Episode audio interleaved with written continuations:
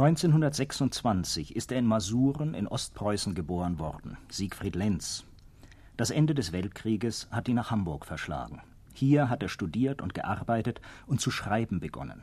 1951 erschien sein erstes Buch, der Roman Es waren Habichte in der Luft, und danach fast Jahr um Jahr zahlreiche neue Werke, Romane, Erzählungen, Hörspiele und Theaterstücke. Viele Arbeiten für den Rundfunk nebenher. Für das Jahr 1965 verzeichnet Kürschners deutscher Literaturkalender allein vier Neuerscheinungen des Autors. Danach aber eine Pause, Stillschweigen, Abbruch der Produktion. Jedenfalls scheint der Rhythmus des Publizierens gestört. Siegfried Lenz sieht das aber anders. Ja, ich finde, ein Schriftsteller muss sich doch nicht immer selbst gleichen. Er kann sich doch widerlegen, beispielsweise in seinem Stil, in seiner Arbeitspraxis. Und wenn ich bisher ein bisschen viel publiziert habe, so mh, hm, schließt das nicht aus, dass ich mir bei diesem Buch sehr viel Zeit genommen habe. Und ich habe mir tatsächlich diese vier Jahre genommen, um etwas zu machen, das ich für mich zumindest erkunden möchte. Nämlich die Möglichkeit, solch ein Buch zu schreiben, wie es mir seit langem vorschwebte. Dieses Buch von dem Siegfried Lenz spricht, ist sein Roman Deutschstunde, an dem er also vier Jahre gearbeitet hat, der im Herbst 1968 erschien und der inzwischen in über 150.000 Exemplaren verkauft worden ist. Das Buch stellt einen der bedeutendsten literarischen Erfolge der letzten Jahre überhaupt dar. Es ist auch in England, in den USA, in Frankreich, in Jugoslawien, Japan und Polen und noch vier anderen Ländern erschienen in allen politisch kontroversen Bereichen. Das spricht für den Rang und die übergreifende Bedeutung des Werkes. Was hat Siegfried Lenz geschrieben? Die Geschichte eines Malverbots und seiner Überwachung, vorgefallen im äußersten Norden Deutschlands. Das erinnert an Emil Noldes Schicksal, doch Lenz akzeptiert diese Parallele nicht. Es hätten auch Beckmann oder Kirchner sein können, den Problemen des künstlerischen Ausdrucks nach. Worum es ihm in dieser Arbeit zuerst gegangen ist? Ich versuche zu verstehen, warum man eine äh, regional begrenzte Literatur oder eine Literatur, die sich in erklärter Weise auf eine Region zurücknimmt, sofort denunziert als Provinzliteratur. Ein Mann wie Faulkner hat, glaube ich, beispielhaft bewiesen, dass man ein einziges, freilich mythisches Dorf, nämlich Jefferson City, zu einem Mittelpunkt der Welt machen kann, dem, oder sagen wir, in der dänischen Literatur haben sie es sehr oft, wo ein einziger Ort, ein kleiner, entlegener Ort, sagen wir ein Pfarrhaus, der Ort für weltläufige Schwermut, für weltläufige Melancholie sein kann. Nicht? Und ich versuche dieses Phänomen zu, zu verstehen. Ja?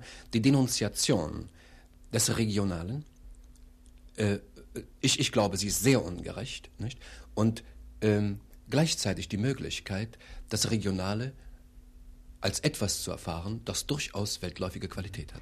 Äh, ich habe lange beispielsweise mit Gras darüber gesprochen, der sich durchaus als einen Regionalisten empfindet. Aber ich persönlich kann nicht einsehen, das sagen wir, der Aufenthalt in einer Metropole oder aber die äh, äh, Bevorzugung von sogenanntem äh, metropolenhaftem Geist schon weltläufige äh, Literatur hervorbringt. Überhaupt nicht. Man muss ja irgendwo gebunden sein. Und die Region äh, als reduziertes Gebiet ist vielleicht schon ein Merkmal von Bescheidenheit, glaube ich. Denn es gibt doch nichts anderes. Man kann nicht Literatur in New York machen und nur deshalb, weil sie dort gemacht wird, erklären, dies ist Weltliteratur. Ein Satz wie man muss ja irgendwo gebunden sein ist im Munde eines der führenden Nachkriegsschriftstellers durchaus ungewöhnlich. Gewiss, Thomas Mann war in den Buddenbrooks an Lübeck gebunden, Hamsun in Hunger an Christian Sand. Überhaupt, Beheimatung eines Werkes ist entscheidend für Kraft und Ausstrahlung. Wilhelm Rabe hat das so ausgedrückt, nur die Pflanze, die mit Wurzeln und anhängendem Boden aus der allnährenden Mutter emporgezogen wird, wächst weiter, so das rechte Kunstwerk. Doch ist dieses Wissen seit dem Jahre 1945 angezweifelt, jedenfalls in Deutschland. Anscheinend setzt es sich nun wieder durch, denn Siegfried Lenz meint, dass schlechthin alle Werke, die der Weltliteratur angehören, Heimatliteratur seien. Das bleibt festzuhalten, zumal er sich mit Günter Grass darin einig weiß. Das Gespräch mit Siegfried Lenz, das sich um so allgemeine und grundsätzliche Arbeitshypothesen dreht, beschäftigt sich aber auch mit den speziellen Fragen schriftstellerischer Arbeit. Ein Werk von mehr als 550 Seiten Umfang, an dem vier Jahre lang gearbeitet wird, das ist wie eine Fessel oder eine Zelle. Nur äußerste Regelmäßigkeit lässt so ein Buch entstehen. Claudel schrieb Tag für Tag ein bestimmtes Quantum. Thomas Mann Tag für Tag eine bestimmte Zeit. Gibt es für Siegfried Lenz so etwas wie eine Arbeitskonstante? Eine Konstante ist beispielsweise die Reservierung des Vormittags. Ich finde den Morgen sehr inspirierend. Ich finde den Morgen als Arbeitszeit, zumindest für mich, sehr ergiebig. Das ist eine Konstante. Zunächst die Zeit. Und dann äh, zwei, drei Stunden am Nachmittag, wo der zweite Wind eintritt, gewissermaßen auch nochmal. Das ist eine Konstante. Und dann glaube ich aber, dass man durch Beharrlichkeit oder durch Sitzfleisch sehr viel erreichen kann. Nicht Papier ist ja sehr inspirierend, finde ich. Und wenn man einfach dauerhaft und starrsinnig genug ist, Starrsinn ist überhaupt eine Sache, die ein Autor begleiten sollte oder die er aufbringen sollte, um etwas zu machen.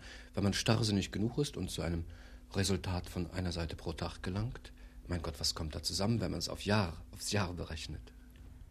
Und weiter, da sind auf die alltägliche Arbeit bezogen noch zwei Fragen zur Technik.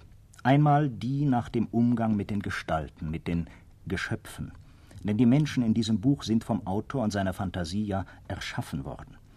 Aber dann, wie steht es mit der inneren Selbstständigkeit dieser Menschen und wie mit den Möglichkeiten, sie noch zu beeinflussen? Natürlich werden sie von einem bestimmten Augenblick als Schreibender vor fait accomplis gestellt, nicht? Vor das fait accompli einer Person oder eines Konflikts.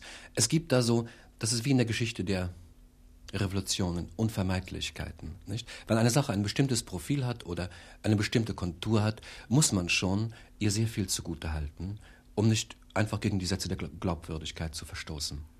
Aber mh, hm, ich wüsste den Autor, der, der sich damit zufrieden gebe, durch seine Figuren vor Fait accomplis zu stellen. Man versucht das immer wieder aufzuheben, ich zumindest, und zu ganz bestimmten Brechungen zu kommen, einfach indem ich die Figuren in besondere Lagen bringe, extreme Lagen, wo sie gezwungen werden, sich noch einmal zu erkennen zu geben, anders zu erkennen zu geben. Äh, in jedem Fall, ich belasse es nicht damit, sie äh, einmal aufzurichten oder in Erscheinung zu rufen, so so Balzac, und dann nur noch zu Balzac, beobachten. Und dann nur noch zu beobachten, nicht wahr? Dass sie, wobei sie natürlich nur noch Additionen verdienten, nicht wahr? Also diese, diese Art von Registratur oder, oder Ladenkassenästhetik, die, die liegt mir einfach nicht. Ich möchte sie doch wenden und drehen. Erfahrungsgemäß kann man sehr viel mehr aus einer Person herauspressen, als sie von ihrem Phänotyp zunächst zu erkennen gibt. Man muss sich, glaube ich, als, als Autor soweit immer von, von Zweifeln begleiten lassen, dass man äh, notfalls bereit ist, sich selbst zu widerlegen, damit die Figuren äh, ergiebiger werden. Das also die eine Antwort auf die Frage nach dem Umgang mit den Gestalten. Die andere Antwort gibt Siegfried Lenz auf die Frage nach der Sprache. Ja, ich habe also für dieses Buch verschiedene Formen gewählt. Es wird Hochdeutsch gesprochen, es wird Platt gesprochen, äh, Plattdeutsch gesprochen und ähm, es ist Zunächst, äh, es, es, sind deskriptive Passagen, es sind dramatische Passagen drin. Manchmal glaubte ich einfach nicht anders, einer Auseinandersetzung beikommen zu können, als indem ich äh, reines Drama einführte oder vorbereitendes Drama, äh, große Dialogpassagen über verschiedene Seiten. Und diese, diese wechselnde Art, mh, hm, sprachlich der, der Leute und der Konflikte habhaft zu werden, hielt ich einfach für notwendig, weil ich sonst anders nicht geschafft hätte.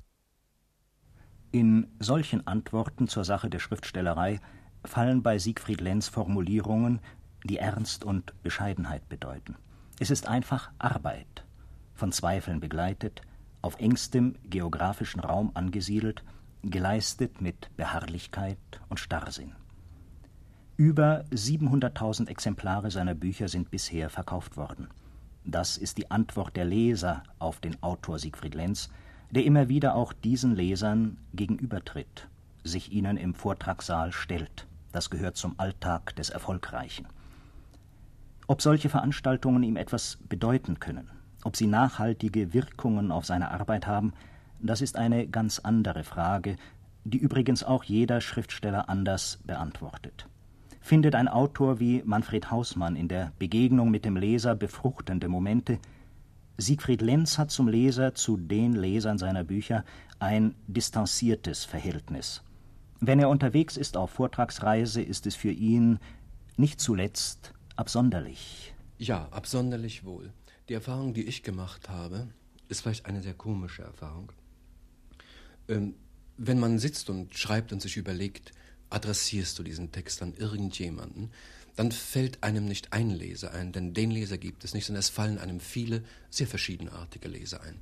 Und mich haben manchmal Leser gefragt, wie passt der Autor dieses Buches und dieses Stücks, gemeint war ich, zusammen. Nicht? Dass er in diesem einen lustig sein kann, lustige Geschichten erzählt, in dem anderen moralpolitische Fragen aufwirft und so. Aber ich glaube, ähm, der Autor hat ein Recht dazu, sich zu widersprechen und sich zu überholen. In gleicher Weise hat ein Leser das Recht und die Freiheit, seine Lektüre mh, hm, unter ganz bestimmten Stimmungen und Gefühlen äh, zu vollziehen und das Recht vor allem ein Buch zuzuklappen, wenn es ihm nicht gefällt. Die Leser, die ich getroffen habe unterwegs, äh, waren wirklich sehr, sehr verschiedenartig. Es waren Leute da, die mir nur zu verstehen geben wollten, dass sie im See meiner Heimat gebadet haben und dort nachhaltig von den Mücken gestochen wurden. Und ich äh, beglückwünschte die Mücken dazu, beispielsweise, und kriegte nur noch ein Lachen. Es waren natürlich aber auch viele andere Leser da, insbesondere junge Leser, die mich nach bestehenden Problemen und für sie offenen Konflikten in meinen Theaterstücken fragten und so nicht. Äh, meist gleichartige Fragen, Fragen, die sich darauf beziehen, für wen ich schreibe, an wen ich adressiere, warum ich schreibe, hm, wie ich schreibe, nicht? Aber äh, ich glaube, dass ein, ein Autor tut gut daran, nicht allzu viel darauf zu geben, auf, auf dieses Gespräch mit dem, mit dem Leser. Nicht, weil Irritationen erfolgen, sondern weil, diese, weil es immer wieder nur zu Bekenntnissen führt. All diese Auseinandersetzungen äh, mit dem Leser führen zu, zu Bekenntnissen, die der Autor gar nicht zureichend beantworten kann. Der Leser also bewirkt so gut wie gar nichts. Und das andere, kompetentere gegenüber, die Kritik, das ist natürlich schon etwas ganz anderes. Es kommt sicher auf den Kritiker an, aber einige Kritiker, hm, die ich zu meinen Freunden zähle, und wobei sie mir durchaus sehr, sehr äh, zugesetzt haben, nicht? und ich habe ja ganz schöne Verrisse gekriegt, hier und da, äh, das ist etwas anderes. Einfach weil, weil, weil die Fragen präziser sind und, und äh, genauer auf, auf ein Buch eingehen, weil man ganz andere Dinge voraussetzt. Man wird nicht mehr genötigt, sich zu bekennen, zu einem ästhetischen Ideal zu bekennen und so weiter, sondern man wird auf sein Handwerk abgefragt, man wird auf die Glaubwürdigkeit, die Psychologie von Personen abgefragt, von äh, der Machart, von hm, der Zulässigkeit gewisser Konflikte, der Problematik gewisser Konflikte, nicht? Da ist es schon etwas anderes. Jetzt ist auch das Wort vom Handwerk gefallen, das zur Glaubwürdigkeit des Künstlers gehört. Der Schriftsteller Siegfried Lenz ist glaubwürdig, weil er es als Mensch ist. In solch einem Gespräch über seinen Arbeitsalltag macht er ebenso wenig Vorbehalte wie in einem über jeden anderen Fragenkreis. Er ist immer ganz dabei und legt alle Karten auf den Tisch. So ist bei seiner letzten Antwort auf die Frage nach den Einflüssen, nach den Dichtern, denen er sich verpflichtet weiß, das, was er sagt, ebenso aufschlussreich wie die Spontaneität seines Bekenntnisses. Er nennt die Namen, denen er zu danken hat, mit offensichtlicher Freude. Ich, ich möchte ganz freimütig sagen, dass ich für einen jungen oder jüngeren Schriftsteller nichts für besser halte als die Lektüre guter Erzähler selbst, wenn er gezwungen wird, zu bekennen, dass er sie bewundert. Und zwar gelegentlich auch rettungslos und hoffnungslos bewundert. Ich habe sehr viel gelernt und habe sehr viel bewundert. Dostoevsky und Faulkner, Camus zu einem Augenblick, Hemingway zu einem bestimmten, in einer bestimmten Zeit, direkt nach dem Krieg. Und ich muss sagen, dass ich sehr viel bei ihm gelernt habe. Es bietet sich natürlich jetzt so leicht an, mh, zu sagen, äh, Gott ja, ich habe sie überwunden und überstanden. Ein bisschen ist von allen ganz gewiss noch drin, aber man muss damit fertig werden. Man muss natürlich dann kommen, seine eigenen Bücher zu schreiben eines Tages, aber die Einflüsse bewunderter Autoren, die sollte, dazu sollte man sich bekennen. Das Gespräch mit Siegfried Lenz führte Lutz Besch.